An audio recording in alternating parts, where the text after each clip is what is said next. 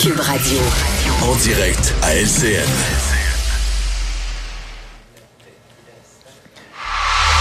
h quand on parle santé au Québec, c'est rare qu'on a de bonnes nouvelles, mais là, il y en avait au moins une pour le ministre de la Santé. Cette entente qui est intervenue avec euh, les médecins omnipraticiens, ben voilà, ça a été entériné à 84 oui, c'est une bonne nouvelle du point de vue de la mise en place, pour le ministre Dubé, du point de vue de la mise en place de ces guichets, parce que c'est ce qui l'amenait à, à, rendre ça possible, à avoir une collaboration des, des médecins pour nous, le public, là, bon, OK, c'est une nouvelle entente. Euh, on est toujours un peu plus en attente des résultats. Euh, entre vous et moi, Pierre, on a déjà vu des ententes avec les médecins hmm. euh, sur de la rémunération, des services, des conditions qui devaient nous amener plus de plus de services, des meilleurs résultats. Puis on attend encore. Là. Donc, euh, et là, en plus, c'est curieux parce que cette entente-là survient le jour même où il y a une étude qui sort d'une chercheuse de l'IRIS qui nous dit, ben là, les GMF, on a mis bien de l'argent là-dedans, des beaux contrats avec les médecins pour créer un GMF.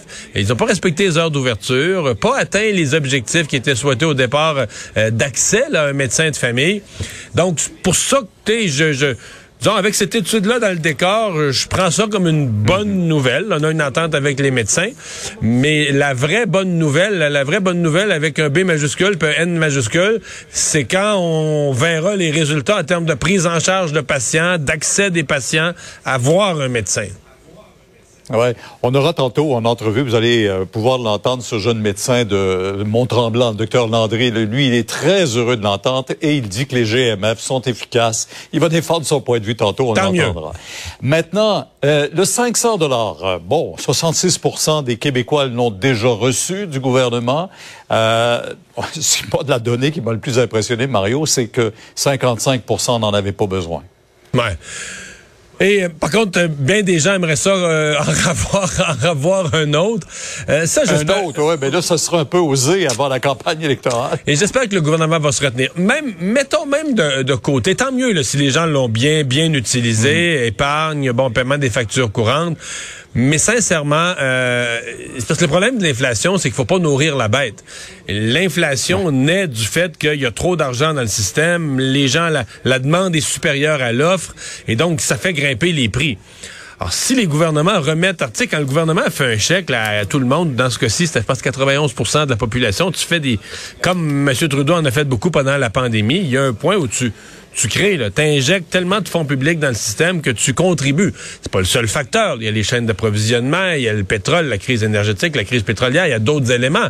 Mais il faut pas que les gouvernements eux-mêmes y contribuent. Bon, là, on a dit, OK, faut trouver une façon de compenser les gens, aider les plus démunis, on l'a fait.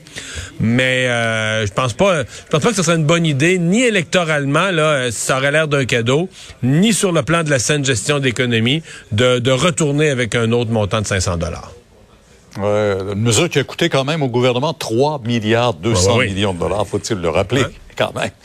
Euh, vous avez écouté le débat des conservateurs hier, en français celui-là, et c'était pénible pour plusieurs des candidats, mais disons ça, ça a mis de front les deux principaux adversaires. Là.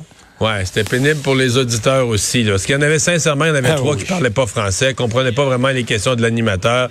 C'était préparé des petits cartons avec un paragraphe pour essayer de parler du bon sujet en général, mais sans répondre directement à la question.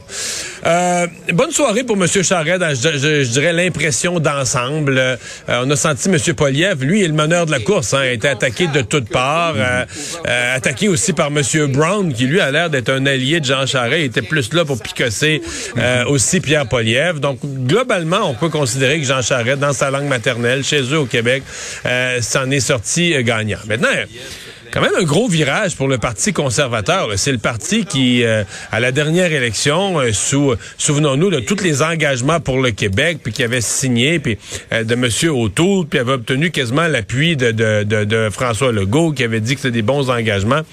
Et là, le Parti conservateur semble vraiment le prendre le virage anti-Québec, donc contre la loi 21. Même Pierre Poilievre, qui était le seul qui disait qu'il s'en mêlerait pas de la loi 21, maintenant il se rallie à Justin Trudeau, qu'il faut, faut, faut que le fédéral Toute la soirée, ils ont parlé contre François Legault. François Legault, c'est un ennemi, c'est un ci, c'est un ça.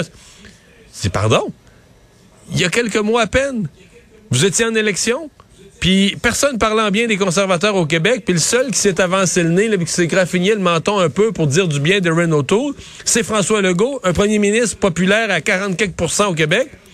Ça, c'est rendu l'ennemi des conservateurs. C'est ça l'espèce de virage anti-Québec qui, qui, soulève des questions sur l'avenir du Parti conservateur. Où s'en va ce, ce parti? On est loin de l'ouverture de Stephen Harper. Vraiment, très, très loin. Mm-hmm. Mario, merci. Demain, 10h, on vous écoute sur LCN. Au revoir. Au revoir. Vincent, euh, peut-être une triste façon de te finir euh, l'émission, mais tu nous parles d'une série de décès de, des dernières heures dans le monde de la musique. Ouais, monde de la musique et monde du cinéma, parce que plutôt ce matin, on apprenait que l'acteur Ray Liotta est décédé à 67 ans, lui qu'on connaissait entre autres pour son rôle dans Les Affranchis, Goodfellas. Euh, donc, il est décédé en République dominicaine dans son sommeil alors qu'il tournait euh, un, un, film. Sinon, dans le monde de la musique, effectivement, ça a tombé aujourd'hui deux nouvelles, en commençant par Alan White, batteur du groupe Yes, qui est décédé à l'âge de 72 ans. Euh, on dit d'une brève maladie. Euh, on le décrivait comme un gentleman, un ami cher pour tous ceux qui l'ont croisé. Une dure semaine pour John Anderson, le chanteur de Yes, qui a perdu son ami Vangelis. C'est vrai.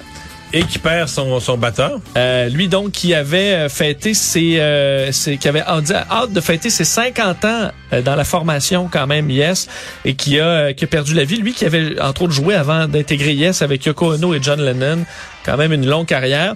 Et euh, Andy Fletcher, membre fondateur de Dépêche Mode, c'est le, le, batteur de Dépêche Mode. Encore plus jeune que les deux autres. Ouais, qui décède à l'âge de 60 ans. Euh, le groupe qui s'est dit choqué euh, de ce décès prématuré, disant que c'était un homme avec un cœur en or. On n'a pas euh, de détails par contre sur euh, sur son décès, mais qui a été confirmé dans les dernières heures. Donc, une personnalité connue aujourd'hui, ben ça a été une, une dure journée côté décès.